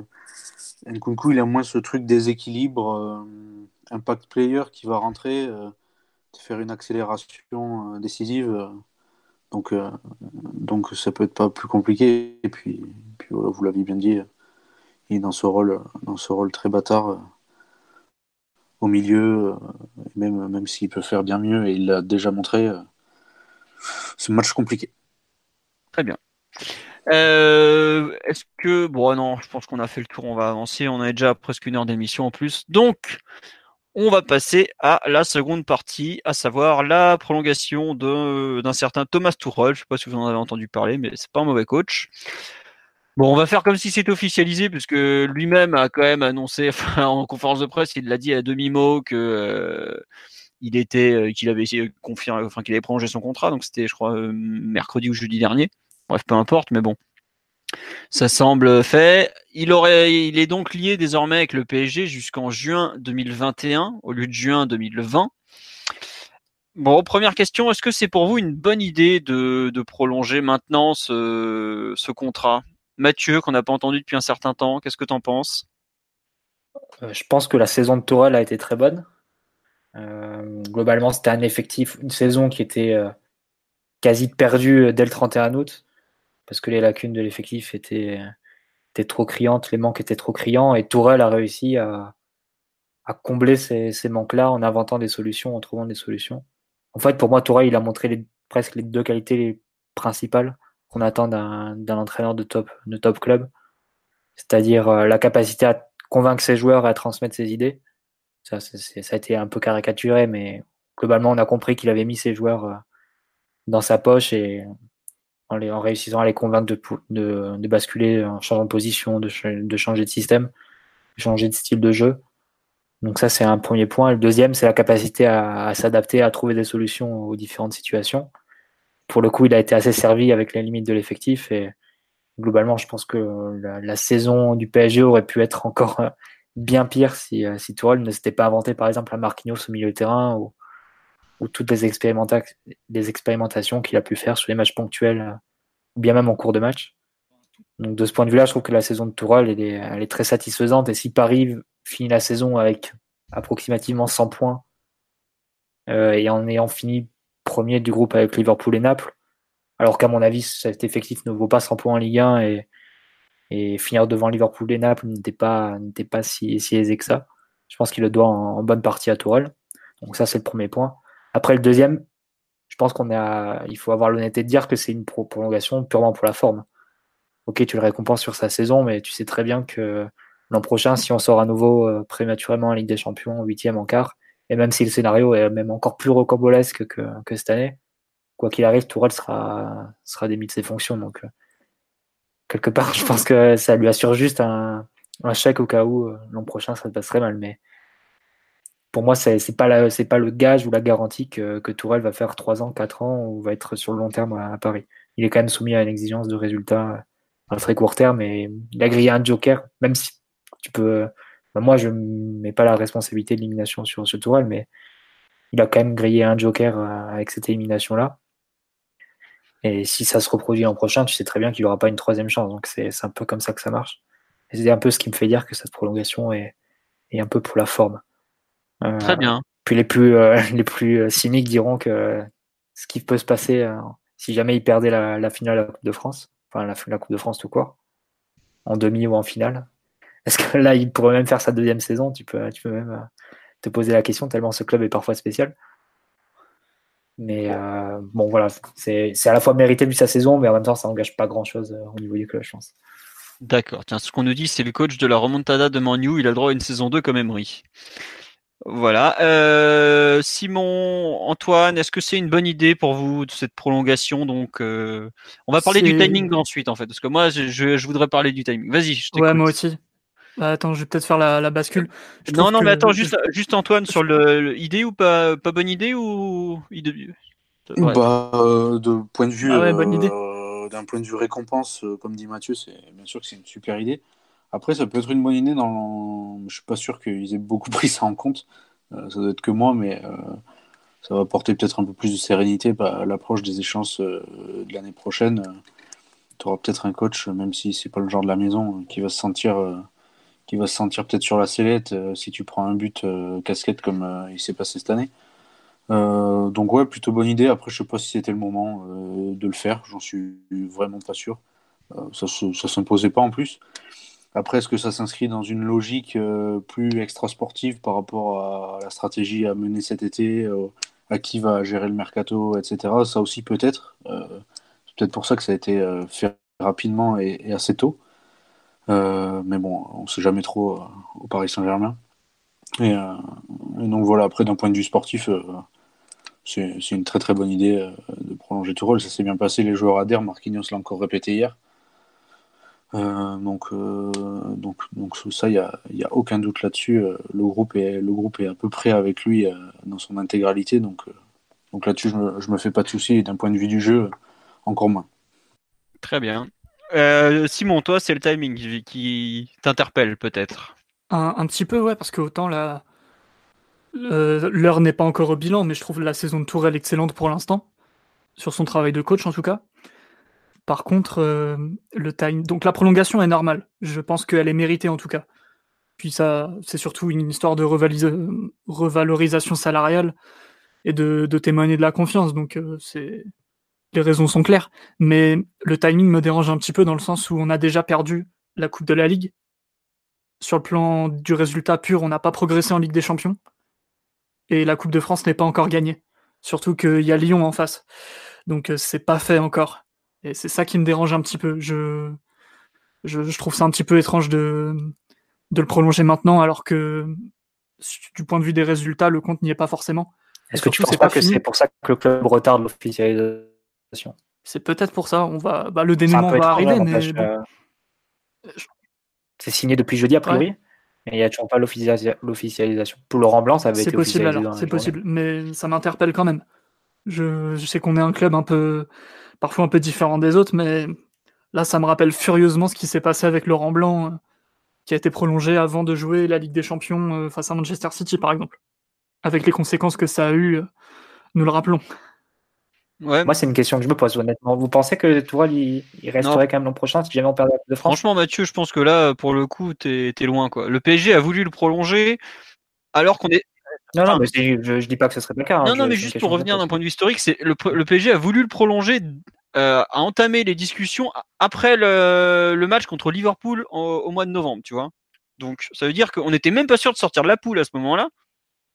Parce qu'il faut quand même, il fallait quand même encore aller gagner à Belgrade. On savait pas ce qu'on allait donner en huitième et tout ça. Je vois pas une, défaite en Coupe de la Ligue, ou en Coupe de France, pardon, remettre les choses en cause, sachant que bah comme l'a dit Antoine, il a le groupe avec lui et c'est pas toujours simple au PSG, loin de là. Ce serait quand même la première fois depuis 2013 qu'on ferait euh, qu'un seul titre national. Mais après, c'est un cas très hypothétique. Des hein. champions. Oui.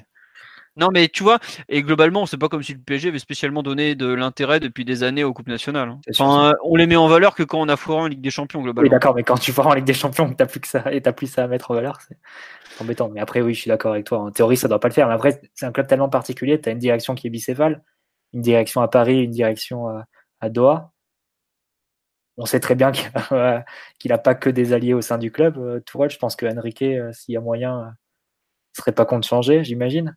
Bah pour le coup, j'en suis pas sûr, tu vois. Bah on sait aussi qu'il y a des candidats qui sont prêts à reprendre le poste, vu que c'est un poste qui est attractif et qui attire pas les candidats les moins prestigieux. Donc après, bon, je... qui, je pense, a déjà envoyé son meilleur dossier d'analyse de l'effectif et de, la Ligue 1 à Doha ces dernières semaines. Mais non, mais après, je pense aussi qu'a priori il va rester. Ce serait un peu ridicule de, le prolonger et, deux semaines après changer, d'avis sur un résultat. Mais, après, c'est le PSG, on a déjà vu des trucs. Bah, moi, il y a un truc. Enfin, ce qui me gêne dans le timing, comme le dit euh, Simon, je le rejoins un peu, c'est euh, déjà la saison n'est pas du tout finie. Euh, et surtout, ça la, la prolongation pressait beaucoup moins depuis que le club le plus, le plus intéressé à cet instant, à savoir le Real, avait trouvé chaussure à son pied avec Zidane, puisqu'ils vont pas s'amuser à virer l'idole au bout de trois mois au Real, même si on sait, bon, euh, bref, c'est pas les premiers à dégager les entraîneurs, mais bref. Il y a un truc qui me gêne vraiment, c'est que euh, on quand même on prolonge l'entraîneur qui, même s'il n'a pas un rôle spécialement, euh, comment dire, important dans, dans l'élimination contre Manchester, même si je trouve que il est quand même bien passé à travers les gouttes, alors que bah il est responsable d'une faillite euh, quand même assez incroyable de son équipe. Bref. Et en fait, même pas trois semaines après avoir été éliminé de façon grotesque devant toute l'Europe, tu prolonges le mec à la tête de cette équipe. Et euh, je sais pas, il y a un côté en fait euh, un peu valorisation de l'échec. Même si attention, je suis premier à dire que Tourelle est devenu a clairement fait ses preuves avec le PSG mais je trouve que le timing, faire ça, en fait, euh, bah là, on va rien gagner, en fait, au mieux. Euh, on va peut-être être champion de France. est-ce que c'est ça qu'ils attendent? Peut-être, mais je trouve que le, le, enfin, faire prolonger même pas deux semaines après l'échec, en gros, parce que c'est ça, hein, le, enfin, si trois semaines, en gros, après un échec, qui est quand même l'objectif majeur de la saison, je trouve ça un peu euh, douteux. Il y a un je sais pas, il y a, pour moi une déresponsabilisation un peu des de bah de l'échec et en Ligue des Champions qui, en est quand même un gros parce que c'est la première fois je pense depuis euh, City en 2016 que le PSG est éliminé par une équipe moins forte que lui. Et j'ai un peu de mal moi avec ce. Est-ce que Paris pouvait pas attendre euh, un ou deux mois de plus pour euh, pour faire ça? Je, je pense que si je peux comprendre ton raisonnement si tu le prends dans la globalité, parce que c'est vrai qu'a priori, on, on, pomme en Ligue des Champions et la réaction, ça va être de prolonger Tourelle, de, prolonger, de garder Enrique, de prolonger Buffon et Alves, et de prolonger d'autres joueurs. Donc c'est vrai que le message que tu envoies, c'est vrai que globalement, ça fait genre, ça fait, ça fait une élimination, grosso modo, à aucun coupable, aucun responsable. Après, comme tu, je, pense que tu vas me dire qu'effectivement, euh, le PSG ayant vendu la thèse de l'accident, c'est un peu logique de, leur redonner de la continuité à ces gens-là. D'une et de deux, tu peux aussi dire, euh, bah voilà, tu dis voilà, le PSG, euh, ça aurait fait capricieux et un PSG qui, un club qui, change d'avis, un club girouette à la Chelsea des, mauvaises années, de changer tout le temps d'entraîneur pour un résultat, alors que là, au contraire, tu valorises plus le processus, plus le chemin, comme disait Emery que le, résultat brut euh, de la première année. Donc, ça peut être vu dans les deux sens. Ça peut être vu aussi de, façon positive euh, de l'extérieur. Après, je suis pas, je suis pas en désaccord avec toi. C'est vrai que sur le timing, on va dire que le message que tu envoies, même si c'est des prolongations qui, ou des maintiens qui peuvent se justifier un par un, c'est vrai que ça fait, ça fait un peu rire quand il, ça fait un peu circuler, il n'y a rien à voir. Ouais, c'est ça. Tiens, euh, quelques réactions sur live, parce que je m'excuse, ça fait un certain temps que, que j'ai pas lu vos réactions. On nous demandait est-ce que c'est la présence de Mourinho qui brouille les pistes par rapport à l'officialisation? Non, non, Mourinho, tout Mourinho qu'il est. Vous pouvez croire Duncan Castle, les yeux fermés quand il s'agit de Mourinho. Quand il dit qu'il a pas réussi à se placer auprès du Qatar, c'est la réalité. Et puis, ce qu'il raconte, à savoir le PSG qui a décidé, enfin le Qatar qui a décidé de donner euh, de, du temps à Tourelle, c'est tout à fait vrai. Comme je dis, ils ont commencé dès le mois de, novembre à vouloir le prolonger, alors qu'il était là depuis trois mois. Donc ça, veut tout dire. C'était pas le cas des, entraîneurs précédents. Hein. Ensuite, les joueurs l'adorent, le staff l'adore, le dirigeant apprécie. Donc c'est une très bonne idée de continuer sur le moyen terme. Euh, je pense qu'on est tous d'accord là-dessus. Après, on dit on prolonge Blanc avant Chelsea en huitième. C'est vrai qu'on avait prolongé Blanc avant, mais entre les deux matchs, non? Ou, ou, même carrément avant l'aller, peut-être? Ouais, avant l'aller, je crois que c'est. Non, c'était avant l'aller. Avant l'aller, les discussions avaient commencé en novembre.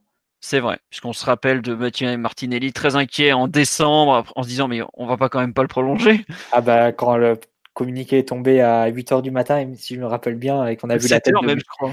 c'est ça, qu'on a vu la vidéo avec Bernès dans les locaux du club, c'est vrai que c'est un peu un peu dur. Et ouais bah oui, enfin bref. Et on nous demande euh, maintenant est-ce que le lendemain il y avait la vidéo d'Aurier en plus. Ah oui, c'est vrai qu'il y avait la vidéo de Serge le Magnifique qui est tombée juste après. Quelle période, les amis, quelle période. C'était rigolo, euh, moi je trouvais. Ah bon, oui, oui. Bon, on a moins rigolé après, mais sur le coup, on a bien rigolé. Euh, après, on nous dit est-ce que, euh, est-ce que le prolongé peut être un message politique vis-à-vis de Enrique aussi? En vrai, on ne sait pas grand-chose de ce qui motive ce genre de décision. Alors, le problème du message politique vis-à-vis de Enrique, c'est que bah, c'est Enrique qui a, qui a négocié la prolongation de contrat. Et Enrique aujourd'hui semble même paraît excellemment bien parti pour être le directeur sportif du PSG encore la saison prochaine. Est-ce qu'Enrique a changé les termes du contrat au dernier moment comme il a fait, comme il a l'habitude de le faire euh a priori, a priori non, puisque c'est Pini qui a négocié la prolongation. Donc euh, c'est bien euh, qui dit, il écoute au doigt et à l'œil, c'est bien lui. Attention avec la diffamation, les gars. Hein. Non, mais, oui, globalement, Tourelle a été représenté par Pini Zahavi pour, pour négocier son nouveau contrat. Donc, bon, vu qu'il le connaît bien et depuis des années, et puis euh, le fameux Olaf Manking devait être euh, occupé ailleurs, et globalement les deux parties voulant continuer ensemble, il n'y avait pas de pas de raison de voilà quoi. Après, ouais, sur euh, là le, le qui nous parle de, de la politique vis-à-vis d'Henrique, justement la question qui qui vient après, c'est quid de la suite quoi? Est-ce que justement ça rime à quelque chose de prolonger ton entraîneur alors que ton directeur sportif ne l'a pas choisi et que ça s'est très mal passé sur les deux précédents mercato. Je ne sais pas ce que vous en pensez. Bah, sachant que Enrique sera toujours directeur sportif euh, a priori, euh, de par le, fait qu'il soit en CDI et que la tendance actuelle ne soit pas vraiment le changer, euh, ça, me paraît, ça me paraît compliqué. Là, le... Ça me fait beaucoup rire parce qu'on a, on a quand même des pistes annoncées. je pense par exemple l'exemple d'Alan il y a quand même 75% euh, de chances pour que le mercato se passe comme les derniers, euh, avec des mandats qui partent à droite à gauche, euh, des joueurs que personne ne veut, sauf Enrique.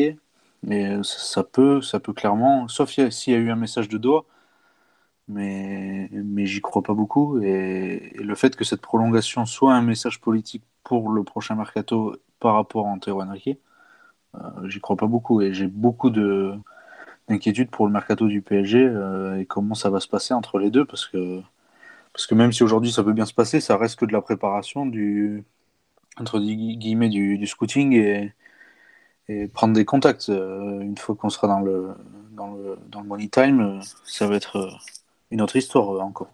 Mais disons, on voit, on a du mal à voir que quelque chose qui a si mal marché les deux premières fois marcherait tout d'un coup idéalement et idylliquement la troisième fois. Ça paraît un peu extravagant ou téméraire de le penser du côté du PSG. Enfin, on a quand même allé dans une situation assez extrême où le dernier jour, les deux se refusent des pistes mutuelles. Quoi. Ils font, ils font obstacle, ils font, font barrage aux pistes mutuelles le dernier jour du, mercato, euh, mercato hivernal. Après, avec, un, avec, un, qui menace de, de se barrer, euh, enfin, c'est lunaire. Quoi. Le, le 31 janvier 2019 euh, du PSG, entre Tourelle et Enrique, je sais pas si on a clairement conscience de, de, de l'impact que ça aurait pu avoir sur la suite. Hein. on, peut dire, qu'on peut dire que ça a été pour le bien du club parce que les deux se sont évités, à mon avis, mutuellement des erreurs. Ah bah, pour a évité, a évité Thiago Mendes et Luciano Acosta et, et Enrique a évité euh, Idriss sur, très surpayé. Donc. Ouais, mais hier, euh, le stadium municipal de Toulouse aurait bien aimé voir le formidable Luciano Acosta. au cirque ou au, stade El Nano. le, génial Acosta qui paraît-il fait un bon début de saison en, MLS. Il a pas hein. marqué hier ou... Il a joué, il a joué cette nuit, je crois. je crois qu'il a marqué en plus. Bref, un joueur qu'on n'oubliera pas. Mm. Même si lui-même d'ailleurs tente, de euh, fait tout pour qu'on ne l'oublie pas. Ah, il s'accroche euh, comme une huître à son, à son rocher. Là. Ah oui, plus, sérieusement, quand, tu vois, quand tu vois comment se, sont, ont abouti les deux derniers mercato, les deux dernières fenêtres de transfert, il va falloir quand même passer la, vitesse supérieure en termes de qualité de joueurs recrutés. Hein. Et ça passera forcément par une entente entre les deux joueurs, entre les deux euh, parties, pardon, Enrique et Tourelle. Ah bah c'est, moi c'est en fait c'est un peu ça qui me fait peur, c'est que l'été dernier, ça s'est mal passé, c'est pas, c'est pas, bon voilà, c'est pas une, nouveauté, hein, tout le monde le sait. On s'est dit, bon, voilà, pourquoi Boss c'était la première fois, ils vont recollaborer. Avant le mercato d'hiver, ils s'étaient plus ou moins mis d'accord.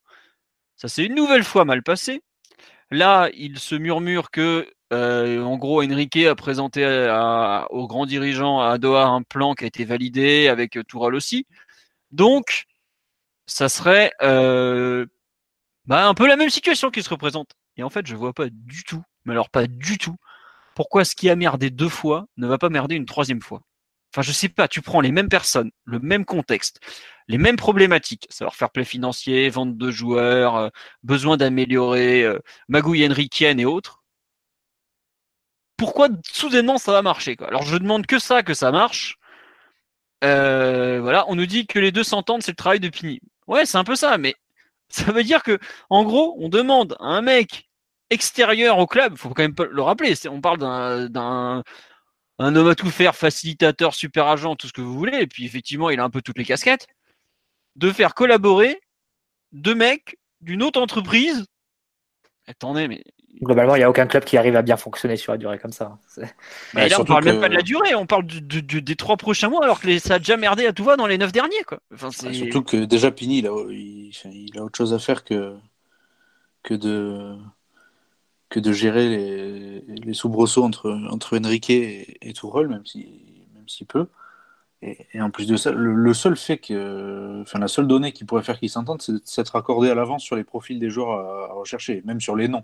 Parce que même s'ils sont d'accord sur les profils, ils ne seront pas forcément d'accord sur les, sur les noms à cibler. Donc euh, là, par exemple, on a vu euh, un paquet de rumeurs. J'imagine que Alan, ils sont tous les deux d'accord pour le signer, parce qu'Enrique va pouvoir prendre un chèque et c'est quand même le joueur idéal pour, pour le milieu du, du PSG. Euh, mais après. C'est bien, euh, c'est qu'on voit les motivations profondes de chacun des deux personnages. non, mais voilà, tu sais comment ça, comment ça marche. Et... Je vais pas te l'apprendre. Hein. Pour ceux qui ne connaissent pas, en gros, Antoine a écrit sur euh, France Foot sur tout ce qui est transfert et sur le, le, milieu en général. Donc il sait très bien de quoi il parle. Voilà. bah. mais, mais ouais, c'est comme ça que ça marche. Là, là on, a vu, enfin, on a vu des pistes. Moi, j'ai dit depuis trois mois à Simon moi, je mets un billet sur une, Coutinho au Paris Saint-Germain.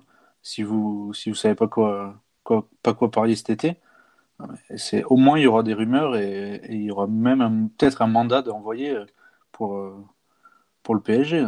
C'est lunaire, mais j'espère au moins qu'ils se sont mis d'accord sur un sur les profils euh, parce que Tourelle veut quand même des profils euh, précis et de deux sur les noms parce que si ils sont pas d'accord comme au mercato d'hiver à dire moi je veux Mendes, moi je veux Gay et on travaille pas avec les mêmes personnes, etc., ça va exactement refaire la même chose. Et le 31 août, tu vas être comme un con à devoir faire un panic buy. Non pas que Leandro Paredes fut un panic buy, mais, euh, euh, typiquement l'été dernier, Bernard Choupo-Moting. Et on s'en sort bien avec un qui est, qui est bon dans le tas, surtout. Bah, euh, le problème, c'est que... tu t'en sors bien, mais il faut quand même voir quand même sur la saison. il faut quand même mesurer la situation. Au PSG, le PSG est tiré par un, groupe très restreint de joueurs, un qui est composé de deux catégories, grosso modo. Un, les restes, les vestiges de la Leonardo, Thiago Silva, Marquinhos, Verratti, Cavani, qui ont tous été signés par Leonardo. Et, de l'autre, un tout petit groupe de recrues arrivés depuis, à savoir Di Maria, Neymar et, Mbappé. Tout le reste, on est vraiment sur des joueurs euh, soit d'appoint, soit qui ne donnent pas entièrement satisfaction. Certains qui ont la qualité, je pense à Draxler par exemple, d'autres qui n'ont pas du tout la qualité comme Choupo-Moting. Mais globalement, tu es, vraiment porté par un noyau de joueurs très très restreint, dont la moitié est, arrivée au club il y a 6-7 ans. Et ça prouve tout l'échec qu'a été la, politique de recrutement du PSG depuis, euh, euh, depuis lors, hein, depuis le départ de, de, Leonardo. il y a une liste qui a circulé sur Twitter de tous les achats du PSG depuis, depuis le départ de Leonardo. Elle fait mal hein, quand, tu, quand tu vois. Il y a plus de 800 millions d'euros de dépensés. Bon, tu mets les 400 millions de, de Neymar Mbappé de côté. Sur les 400 autres millions d'euros de dépensés, sur une vingtaine de joueurs, si tu as 4-5 bons coups, c'est le maximum. Le reste, ça aurait été des, bons gros fails. Et, euh, et, le PSG peut plus se permettre ça, tout simplement, parce que si Thiago Silva, Cavani arrivent au bout de leur parcours au PSG, je sais pas s'ils partiront cet été, mais bon, globalement, ils sont pas éternels et un jour, un jour ils devront quitter le club. Et tu as tout simplement besoin de, renouveler de, et de régénérer, de, de retrouver de la qualité. Et ça fait trop longtemps que tu recrutes plus de la qualité au PSG. Ah bah non, là enfin il suffit de voir l'été dernier, on a recruté euh, soit de la qualité usée, je pense à Buffon et Alves auparavant, soit du, du, remplaçant de grands clubs. Et c'est oh, Bernat donne totalement satisfaction, mais s'il était le remplaçant là-bas, euh, c'est peut-être parce qu'à-bas est meilleur quoi. Ah et mais là, Bernat c'est pas Maxwell quoi. Si, tu, si tu vends euh, Cavani, qui, qui, a clairement été mis en vente par, par Antero, euh, moi, je serais curieux de savoir qui c'est que tu vas aller chercher en numéro 9. Même si euh, on met de côté la, donnée que Mbappé euh, peut très bien remplir ce rôle, il faut quand même un, numéro 9. Et, ça, ça va encore être, si Cavani part, une, sacrée, une sacrée péripétie. Ça va finir le 31 août avec aucune recrue. Et, on fera la saison avec Mbappé, on refera une recrue hivernale. Ouais, et, certains te diront que, que ça, Timothy Weah sera de retour de près. Et, et que, que ça pourra très bien fonctionner, mais c'est. Perso, c'est ce qui me fait être très très réticent sur les départs de joueurs euh, majeurs, entre guillemets, que ce soit Thiago Silva, Cavani. Non, tu sais pas ce que tu recrutes à la place. Déjà remplaçant Choupo-Moting, et après, ah, on va commencer à remplacer Cavani. Déjà que la liste des neufs est restreinte, euh, on n'est pas les seuls euh, dans le besoin. Donc... Hmm. Tiens, on nous dit, euh... mais c'est pas le boulot de Nasser d'essayer de faire en sorte que Enrique et Tourelle cohabitent le mieux possible pour préparer le mercato d'été en toute tranquillité. J'ai l'impression qu'il a vite oublié ce qu'il s'est passé l'été dernier. Mais est-ce qu'aujourd'hui, euh, Nasser Al-Khelaifi euh, fait du PSG sa priorité alors qu'il a euh, beaucoup, beaucoup, beaucoup d'autres casquettes, dont certaines prennent beaucoup de temps? Voilà, et dont certaines sont très problématiques, puisqu'il y a encore une histoire hors PSG qui est sortie il y a peu, avec l'organisation des mondiaux d'athlétisme, si je ne me trompe pas.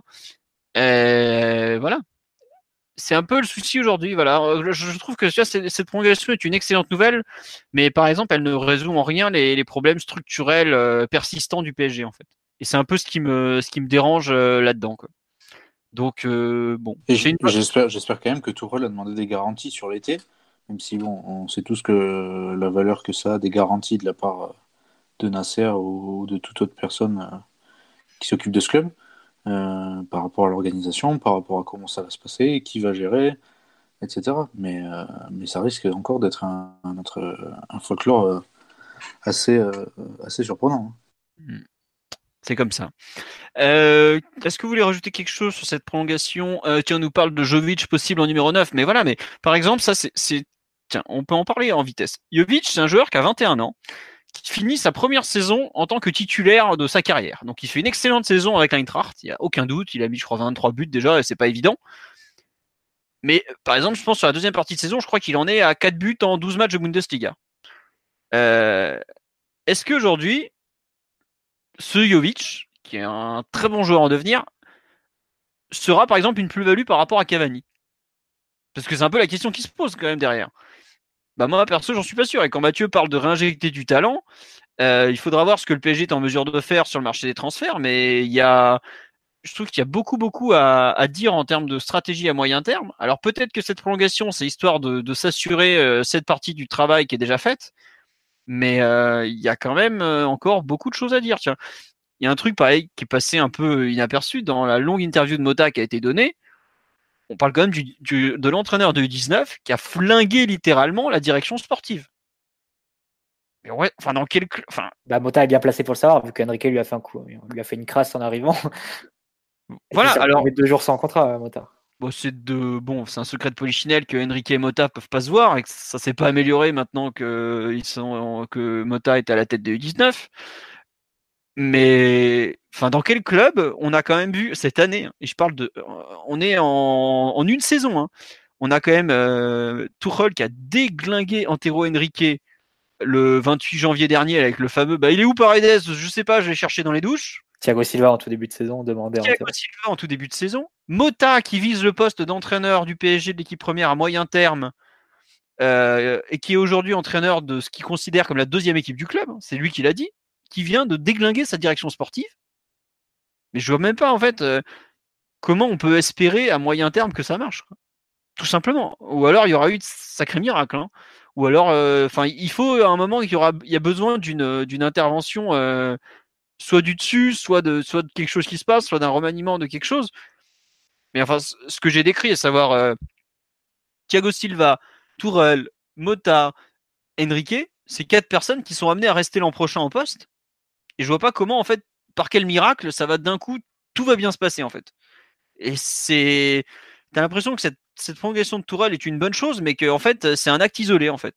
C'est un peu ça l'idée, je trouve. C'est un acte isolé dans une politique générale qui paraît un peu, euh, confuse à cet instant. Alors après, j'ai Enrique est un directeur sportif euh, plein de ressources, à un point inimaginable, mais j'ai quand même un peu de mal à imaginer comment il va, comment dirais-je, comment euh, d'un coup ça va pouvoir se mettre à fonctionner, même si bah, il est capable de, de tout, on dirait. Si vous saviez le nombre de fois où on a annoncé son départ alors qu'il est toujours en poste bon bah voilà quoi, c'est Antero Henrique quoi. Je sais pas, moi je suis dubitatif sur cette structure. Je sais pas Antoine, Mathieu ou, ou Simon qui a eu des problèmes de connexion qui vient de revenir, ce que vous en pensez. J'en pense que c'est compliqué. Salut, désolé. Mais c'est pas grave, t'inquiète pas. N'y a pas internet partout dans toute la France. non, mais sur le sur justement un peu le, comment tu juges cette prolongation par rapport au contexte global, toi? Je, je pense que ça n'a absolument rien à voir avec le contexte global. Que c'est pas un signe annonciateur de résolution des problèmes ni d'aggravation. C'est très isolé, comme tu as dit. Je crois pas que ce soit vecteur d'une quelconque positivité au sein du club. Je pense surtout que, que Tourelle a un marqueur de confiance fort, plus une revalorisation salariale. Euh, après, l'avenir d'Antero Henrique, bah, il va rester. Hein. Mais plus, ça allait, plus on sentait que qu'il avait le cuir euh, épais et une bonne endurance au poste. Donc, euh, il va falloir, va falloir faire avec. Mais je suis pas super optimiste sur le prochain mercato à cause de ça? Parce que une structure collective aussi dysfonctionnelle, c'est quand même compliqué euh, à ce niveau-là. Même si tous les clubs ne, sont pas des exemples, hein, loin de là. On n'est pas le seul club bizarre en Europe, qu'on se rassure un petit peu là-dessus. Mais même avec des besoins très ciblés au prochain mercato, tout le monde sait qu'il faut un latéral droit, tout le monde sait qu'on veut deux milieux, dont un peut-être en fin de contrat qui s'appelle Herrera. Euh, même en, sachant tout ça, c'est pas sûr que ça se passe bien. Parce que tout ce qui est de se mettre des bâtons dans les roues, de ne pas faire avancer les dossiers, de pas faire d'offres, de s'embrouiller avec des agents, ou même avec des clubs. Ça, on sait faire. Et j'ai peur que les mêmes causes amènent, les mêmes conséquences, à vrai dire. Donc, euh, je sais pas trop, pas trop quoi en penser. Mais je pense que la prolongation de Tourelle n'a rien à voir avec tout ça. Bon. Tiens, sur le live, on me dit sacré panier de crabe. Ah, complètement. Alors là, à un point. Euh, bon. Je sais pas, euh, Antoine ou Mathieu, si vous voulez rajouter une dernière chose sur l'aspect un peu prolongation en général avec la gestion du club, parce que c'est un peu là-dessus qu'on est parti ou vous avez peut-être plus rien à dire et vous estimez qu'on a fait le tour, dans ce cas-là, on va, on va clôturer. Oui Non, non, c'est bon. ok, bon. Euh, voilà un peu notre euh, état d'esprit du moment. Donc très content de la prolongation de Tourelle, mais pas totalement euh, rassuré sur la, suite des événements, en gros, si je comprends bien. On va passer aux résultats des autres équipes du PSG, puisqu'il y a quand même eu d'autres matchs ce week-end il n'y a pas eu que cet extraordinaire Toulouse PSG, comme vous le savez. On a donc, euh, on va commencer, j'avais mis, je crois, les, les féminines, oui, qui donc ont été éliminées en Ligue des Champions euh, en milieu de semaine par Chelsea avec un but cruel dans les arrêts de jeu. On, appelle ça, l'ADN, Philo. Voilà, ouais, le fameux ADN. Euh, bon, il y a une époque où c'était nous qui marquions dans les arrêts de jeu. Bref, depuis cette période a donné un entraîneur qui va reléguer deux équipes dans la même saison, donc c'était il y a fort longtemps. Euh, donc les féminines, oui, on va. elles se sont inclinées donc en milieu. non, elles ont gagné contre Chelsea, mais elles ont été reléguées. Et là, bah, ça s'est très bien passé ce week-end contre, je crois que c'était Rodez, voilà, le, le RAF Rodez Aveyron Football. Euh, but de Gayoro au bout de 3 minutes de jeu, histoire de bien se lancer. Ensuite, euh, on a doublé la mise de mémoire juste avant la mi-temps par la capitaine Irène Paredes. Et on met le troisième en, je crois que c'est juste au, retour des vestiaires, voilà, c'est ça. Euh, c'est Nadim qui, Nadia Nadim qui met le troisième. Bon, surtout la très très bonne nouvelle est venue du fait que Lyon n'a pas gagné ce week-end, match nul de mémoire. Euh, ouais, c'est ça, match nul sur la pelouse de Fleury. Et donc Lyon est à égalité de points avec le PSG, alors qu'il reste encore le dernier match entre les deux équipes, qui est savoir, euh, c'est la prochaine journée, le Lyon-PSG le 13 avril. Donc match très très très important et peut-être que le PSG va se positionner, euh, va très bien se positionner en vue du d'un éventuel titre de champion de France, même s'il faudra gagner à Lyon et c'est jamais facile. Le hand, euh, en milieu de semaine, on avait joué à Istres de mémoire, on a gagné. J'avoue que le compte rendu je crois, n'a pas été publié sur le site, on s'excuse. En revanche, le PSG aussi a pris son adversaire pour les quarts de finale Ligue des Champions, à savoir les, Polonais de Kielce, qu'on a déjà joué bah, l'an dernier au même stade. Le PSG s'était qualifié. Globalement, c'est un adversaire que Paris a souvent dominé au cours des dernières années, mais il avait perdu une fois contre lui en Final Four quand les Polonais étaient devenus champions d'Europe. Je crois que c'était il y a deux ans maintenant.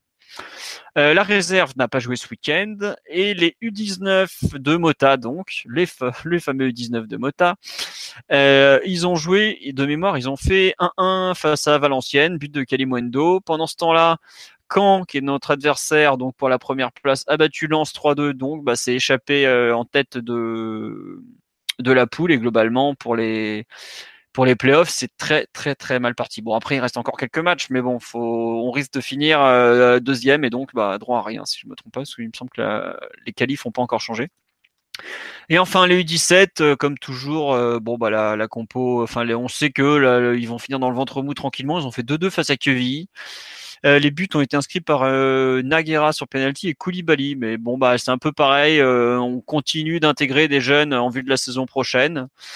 bon, c'est comme ça. Asimota s'est fait expulser avec le 19 dans les arrêts de jeu aussi. Deuxième expulsion de la saison après celle en pré-saison. Bon, bon, pas, pas grand chose à signaler de plus. Voilà. Euh, globalement, le plus important, c'est la réserve et il va falloir se battre jusqu'au bout pour le maintien et c'est pas simple, honnêtement.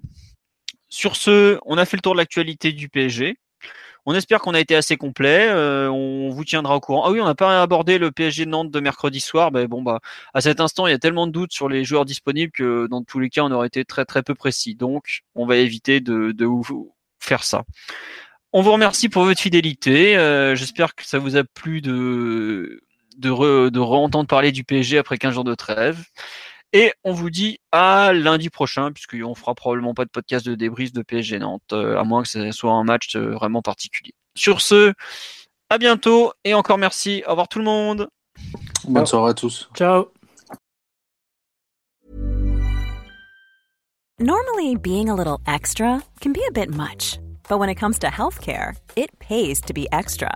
And United Healthcare makes it easy with Health Protector Guard fixed indemnity insurance plans. Underwritten by Golden Rule Insurance Company, they supplement your primary plan, helping you manage out of pocket costs without the usual requirements and restrictions like deductibles and enrollment periods. So when it comes to covering your medical bills, you can feel good about being a little extra. Visit uh1.com to find the Health Protector Guard plan for you.